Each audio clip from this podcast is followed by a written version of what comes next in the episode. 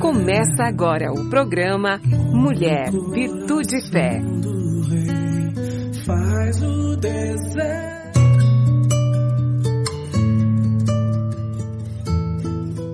Olá, queridos. Olá, queridas.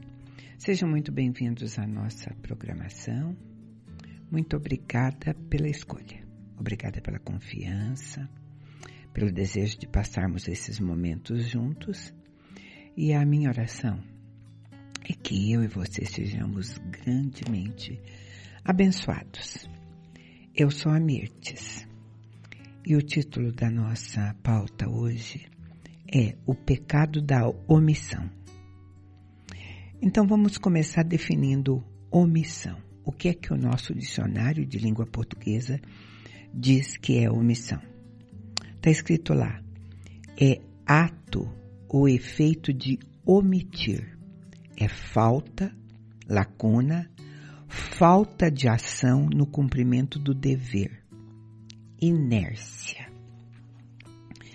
Então, depois dessa definição, a gente pode se perguntar: omissão na nossa sociedade é crime? Por exemplo, se uma pessoa ela entra no emprego público e descobre naquele lugar um rombo financeiro enorme, um desvio ou uma corrupção. Ela tem medo de denunciar, fica quieta para garantir o emprego dela. Né? E daí? Queridos, por incrível que possa parecer, para a maior parte das pessoas, não é crime não denunciar um, né, um, uma coisa dessa, não denunciar um crime. É, você pode, como cidadão, tá, estar ciente da existência de um crime como esse, de uma corrupção, e se omitir por anos, décadas, sem que o Estado possa punir você. Porque a lei, a nossa lei, não nos obriga a sermos bons cidadãos. É, Para a lei brasileira, ser bom cidadão é uma decisão de foro pessoal e, e moral, né? A omissão não é crime, né? É, a regra é que se alguém quer se omitir e deixar que a vítima continue sofrendo os danos do crime, a lei penal não tem poder para punir o omisso.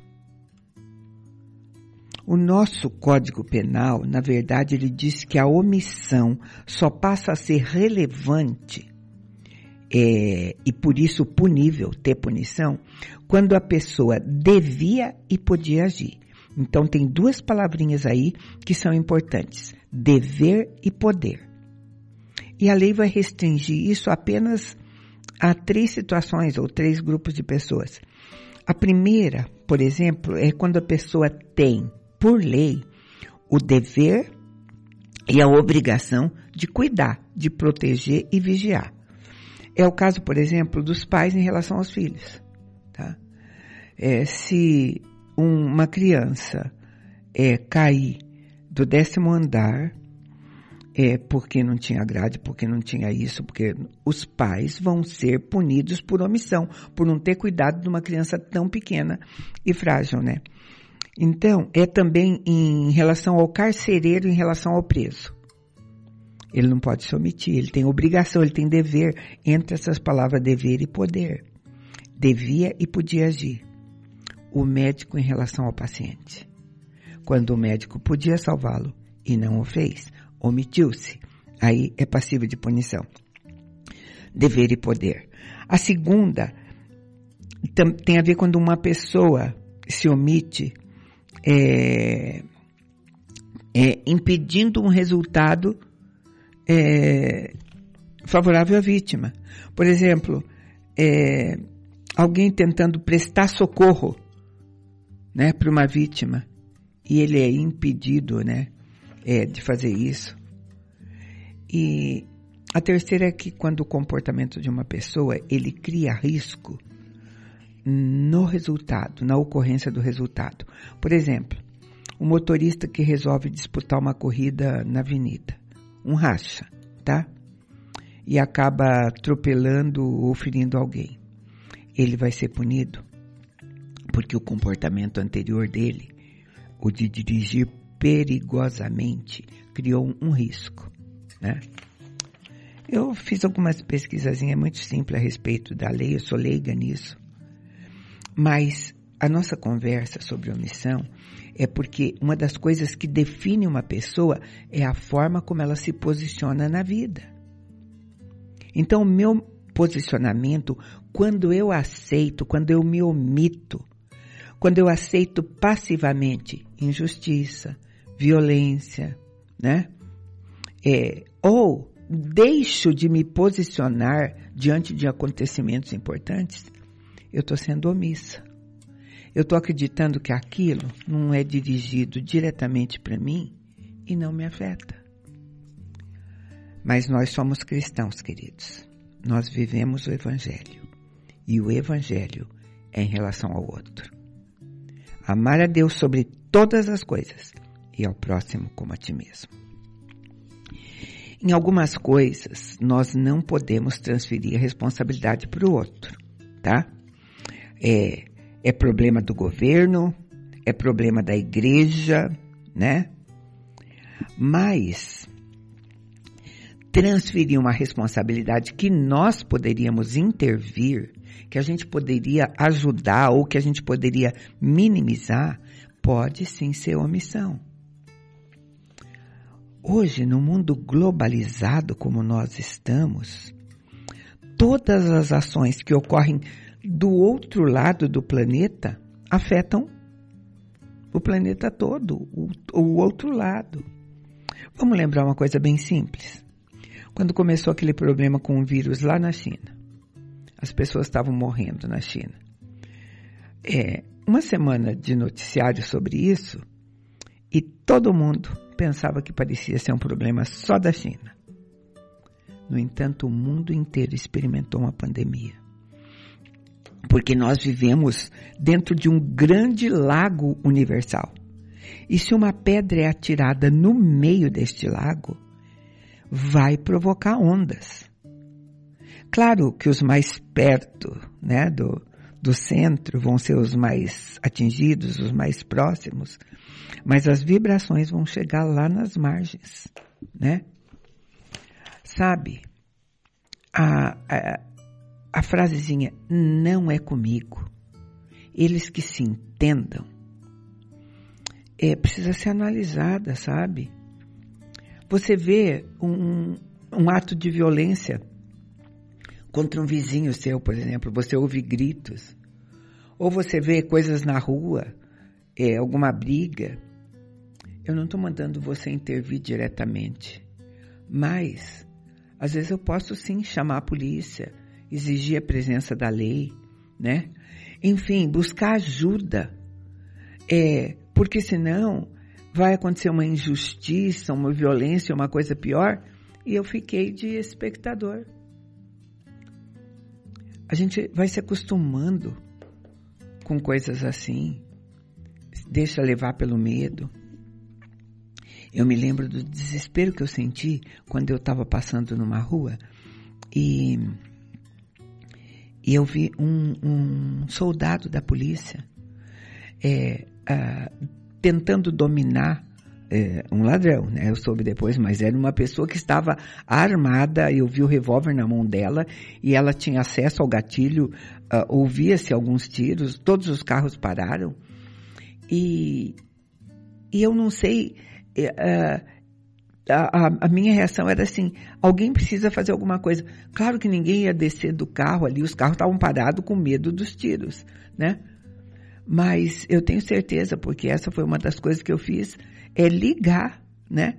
Ligar para pedir socorro, ligar para a polícia. Eu, no caso, liguei para o meu marido, que era da Polícia Militar, estava na ativa. É, mas números assim, a gente não se omitir. Nós não acostumamos com notícias tão pesadas como se elas fossem é, comum, né? Um míssil, às vezes, derruba um avião de passageiro. a morte, a violência aí ela é vulgarizada.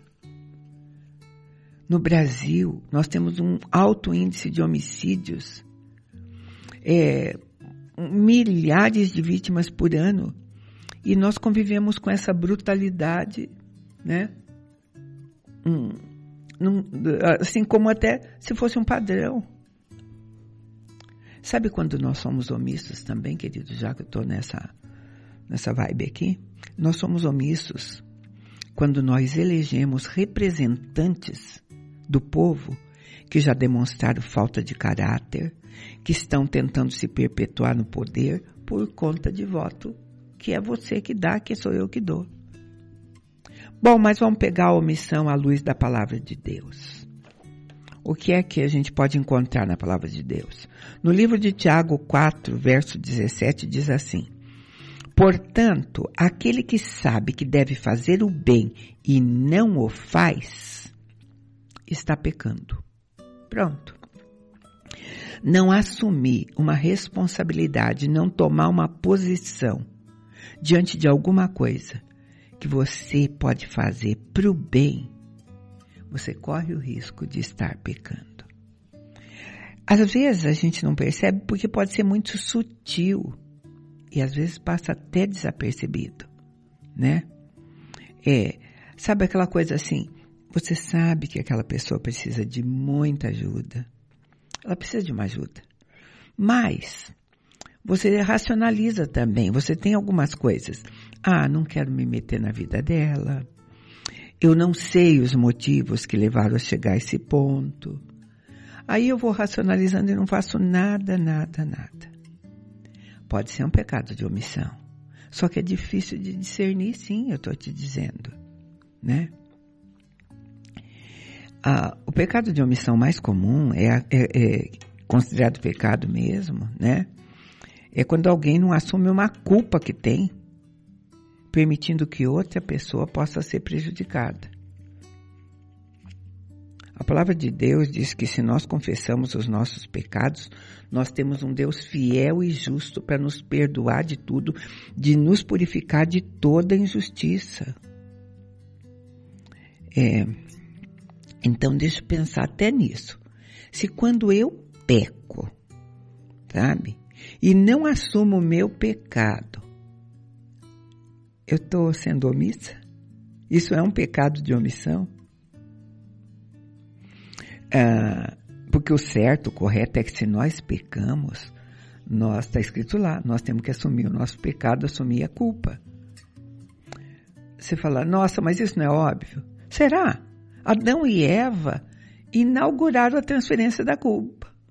Quando Deus vai chegar, Adão, o que, é que você fez?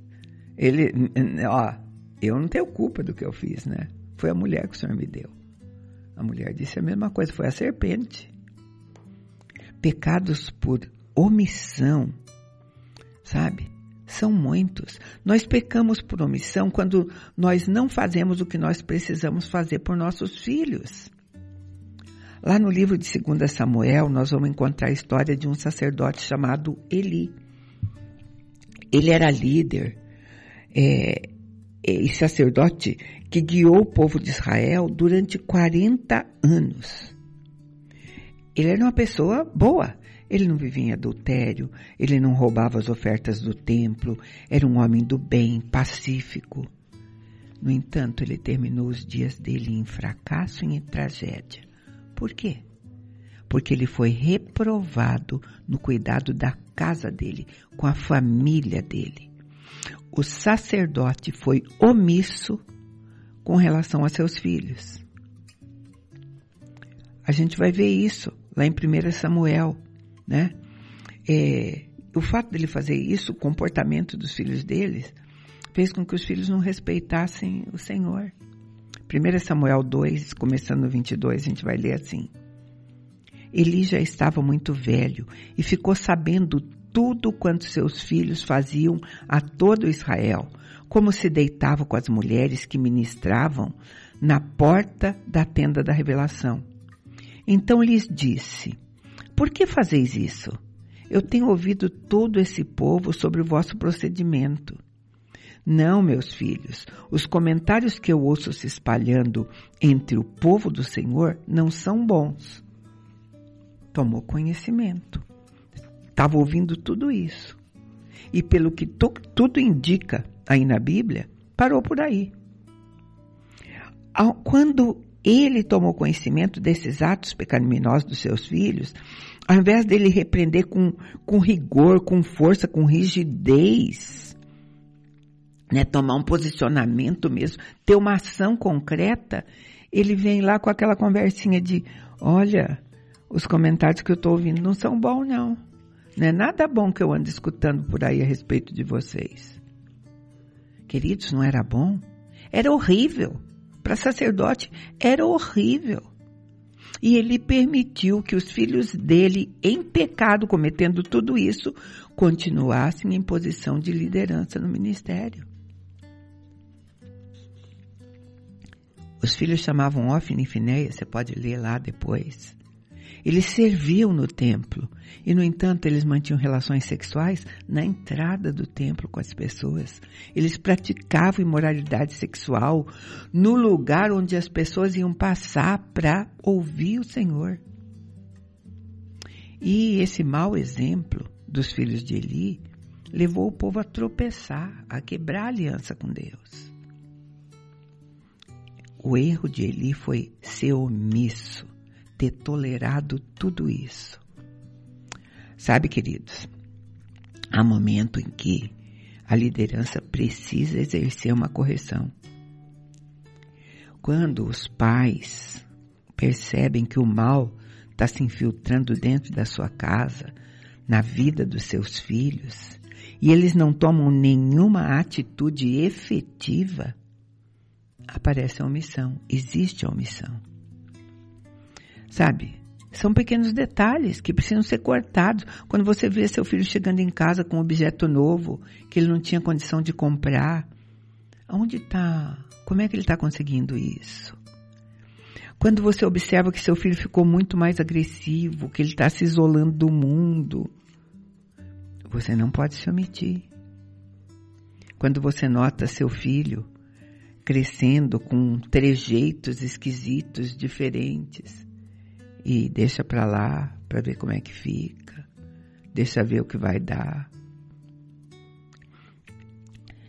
Um dos requisitos exigidos por Deus para que um líder na igreja de Deus, para que ele seja líder na igreja, é que ele governe bem a casa dele e tenha os filhos dele em sujeição. 1 Timóteo 3, começando no 2, diz assim: é necessário que o bispo seja irrepreensível, marido de uma só mulher, equilibrado, tenha domínio próprio, seja respeitável, hospitaleiro, apto para ensinar. Não dado ao vinho nem à violência, mas amável, inimigo de discórdias, não ganancioso, deve governar bem a própria casa, mantendo os filhos em sujeição com todo respeito Pois se alguém não sabe governar a própria casa, como é que vai cuidar da igreja de Deus? Amados, as nossas boas intenções é, não vão nos justificar diante de Deus se a gente for omisso e irresponsável com aquilo que Deus nos confiou. Deus confiou a mim e a você uma família, confiou discípulos e nós precisamos cuidar de tudo que Ele nos integrou. Entregou, né? É, Paulo lembra que a gente, nós temos que examinar isso. E Paulo nos lembra que, que ao menos uma vez durante a ceia do Senhor, é, a gente é lembrado que a gente deve se examinar como é que a gente está vivendo ou fazendo. 1 Coríntios 11, a partir do 28. Examine, pois, o homem a si mesmo, e dessa forma coma do pão e beba do cálice. Pois quem come e bebe sem ter consciência do corpo do Senhor, come e bebe para a própria condenação. E por causa disso há entre vós muitos fracos e doentes, e muitos que já morreram. É, não discernir o corpo de Cristo, tá? Que ele está falando tem a ver com omissões, omissões mesmo a respeito de mandamento, de ordenanças, né? É, difere um pouco de obediência. Eu comecei falando é, que de acordo com as nossas leis, é, que não há punição às vezes para quem não declarar um ilícito. Ah, eu sei o que está acontecendo ali, mas e daí? Quem quiser que. Agora, o que, que a Bíblia diz? Levítico 5,11 diz assim: Se alguém pecar, porque, tendo sido testemunha de algo que viu ou que soube, não o declarou, sofrerá as consequências da sua iniquidade. Uau! De acordo com a palavra, não expor uma verdade é omissão, sim, e traz consequências. A omissão nos afasta de Deus, nos afasta da vontade dele para nossas vidas. Quantas vezes vamos pensar, nós encontramos, nós nos encontramos em situações complicadas que poderiam ter sido evitadas por nós mesmos e nós fomos omissos? Aí você vai dizer, mas de que jeito? De, deixa eu falar da mais simples possível. Você é omisso quando você não orou quando devia ter orado. Sabe? Tem outra omissão que eu acho que é a omissão. É você não ter compartilhado a palavra de Deus quando teve oportunidade. Você é omisso quando não disciplina os seus filhos. Você é omisso quando você não os exorta. Você é omisso até, eu acho, quando você não lê a Bíblia. É, sabe, é, tem é, alguns exemplos de omissão, de omissão que se sucede todos os dias. Por conta até da nossa rotina diária. Os nossos afazeres diários. Só que eles vão gerar consequências futuras. E para a gente ir caminhando para o final aqui, muitas vezes nós somos omissos diante de situações, né? Quando nós temos medo de mostrar a nossa fé. Quando você está diante numa roda é, de, de pessoas, né? Que estão falando o quanto a, a, o nosso país precisa. Ah, liberar logo as drogas, legalizar aborto, né? E fazer essa coisa. E você não mostra sua fé, você fica quieto. É, e pior ainda, numa situação dessa, é quando você justifica com algumas afirmações, que eu acho bem ridícula mesmo. Você diz assim, ah, eu respeito a opinião de cada um, né? É, ou frases ah, nem tudo que está na Bíblia precisa ser cumprido à risca. Ou a famosa Deus é amor. E em nome do amor, tudo é possível. Sabe, a omissão vai nos levar a aceitar uma rotina de vida que não agrada a Deus. Nós passamos a viver na mediocridade. E principalmente nós corremos o risco de deixar de testemunhar Jesus em nossa vida por omissão, a gente deixa de cumprir a ordenança que está lá em 1 Timóteo 4. Eu quero que você ouça e pense um pouco mais sobre isso. Diz assim: Enquanto aguardas a minha chegada, aplica-te à leitura, à exortação e ao ensino. Não deixes de desenvolver o dom que há em ti, que te foi dado por profecia, com imposição de mão dos presbíteros. Ocupa-te dessas coisas, dedica-te inteiramente a elas, para que todos possam ver o teu progresso. Cuide de ti mesmo e do teu ensino. Persevera nessas coisas. Dessa maneira, você se salvará tanto a ti mesmo quanto aqueles que te ouvem. Pense nisso.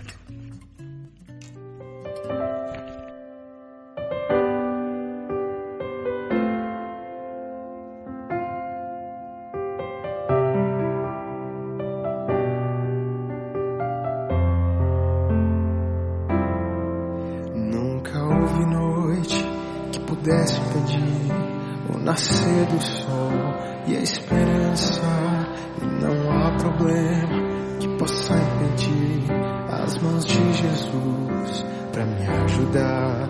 Haverá um milagre dentro de mim, vem descendo o rio para me dar a vida. Esse rio que emana lá da cruz, ao lado de Jesus.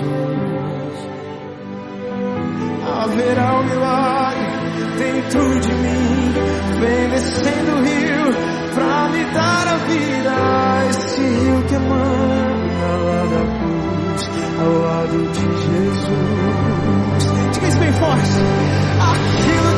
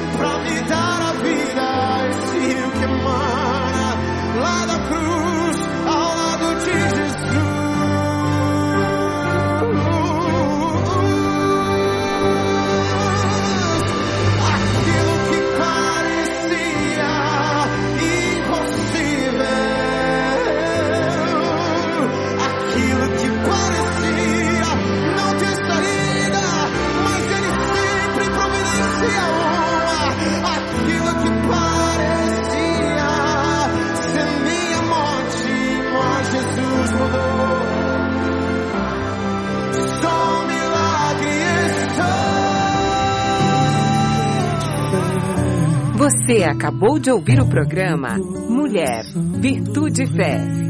Faz o deserto.